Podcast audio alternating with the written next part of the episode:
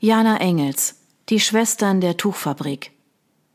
Kapitel 1 Berlin, Mai 1923 Dann gehe ich jetzt packen, verkündete Edith enthusiastisch. Wendig wie ein Wiesel stand sie auf und schob den Holzstuhl schwungvoll an den Tisch, obwohl die Mittagstafel noch nicht aufgehoben war. Mit einem schelmischen Grinsen, umrahmt von der neuen Frisur, einem frechen brünetten Bubikopf, lehnte sie sich vornüber und griff sich mit langgestrecktem Arm einen Apfel aus der Obstschale. Dabei fiel ihre lange, mehrlagige Perlenkette mit dumpfem Klackern auf das frisch gestärkte Tischtuch, welches das Eichenholz bedeckte. Den empörten Blick ihrer nur zwei Jahre älteren Schwester Ursula erwiderte Edith dabei mit einem kecken Zwinkern. Bis später, Edith biss genüsslich in die goldgelbe Frucht. Gut gelaunt und sichtbar vor Selbstbewusstsein strotzend verließ sie das Esszimmer. Papa, begehrte Ursula auf, die nicht hinnehmen wollte, dass sich die jüngere Schwester neuerlich und ungestraft wie eine Wilde aufführen durfte. Aber ihr Vater, der angesehene Mediziner Ziegler, zog nur müde die Augenbrauen hoch. Mit abwesendem Blick räusperte er sich, dann sah er auf seine goldene Taschenuhr. Das wird sich schon legen, murmelte er mit Blick auf das Zifferblatt und schob seine Brille mit den kreisrunden Gläsern unnötigerweise auf der Nase zurecht. Ich werde in der Praxis erwartet. Ihr entschuldigt mich? Er stand auf, ohne eine Antwort zu erwarten, strich mit der flachen Hand über seine Weste und zog das Jackett glatt. Dann verließ er ebenfalls den Raum. Ursula schnaufte verärgert. Wie so oft in letzter Zeit war von ihrem Vater kein Beistand zu erwarten. Also wandte sie sich mit fragendem Blick an ihre Mutter. Doch auch Henriette Ziegler, eine schlanke Frau mit geradem Rücken und von strengem Wesen schien heute noch weniger Interesse an einer Diskussion über das rebellische Verhalten ihrer Zweitgeborenen zu haben als sonst. Die Idee, dass Ediths Verhalten nur eine Laune wäre, der nicht allzu viel Aufmerksamkeit geschenkt werden durfte, weil sie bald vorüber wäre, hielt sich hartnäckig. Wenn der Sommer vorbei ist, wird sie die Flausen los sein. Komm, zeig mir lieber deine Handarbeit. Derlei Benehmen kannst du dir noch viel weniger leisten.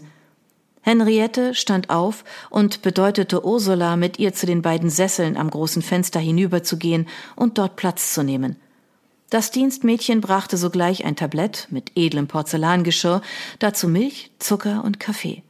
Im Hause Ziegler wurde der Haushalt mit Sorgfalt geführt, und so fehlte es auch jetzt an nichts. Darauf legte Henriette großen Wert, auch wenn sich die Haushaltsausgaben unerwartet rasch erhöht hatten.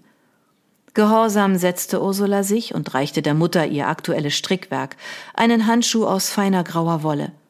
Während Henriette die Arbeit ihrer Tochter akribisch begutachtete, konnte Ursula nicht umhin, das Dienstmädchen Anna bei seiner Arbeit zu beobachten.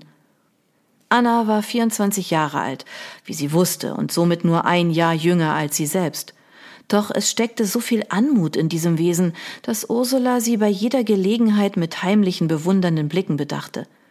Annas Bewegungen waren flink, ihr Körperbau trotz des geringen Gewichts ansehnlich, das zusammengesteckte rabenschwarze Haar dick und glänzend. Annas Wangen leuchteten in einer natürlichen Röte und lenkten den Blick von ihren müden Augen ab. Sie stellte einfach alles dar, was Ursula nie würde sein können.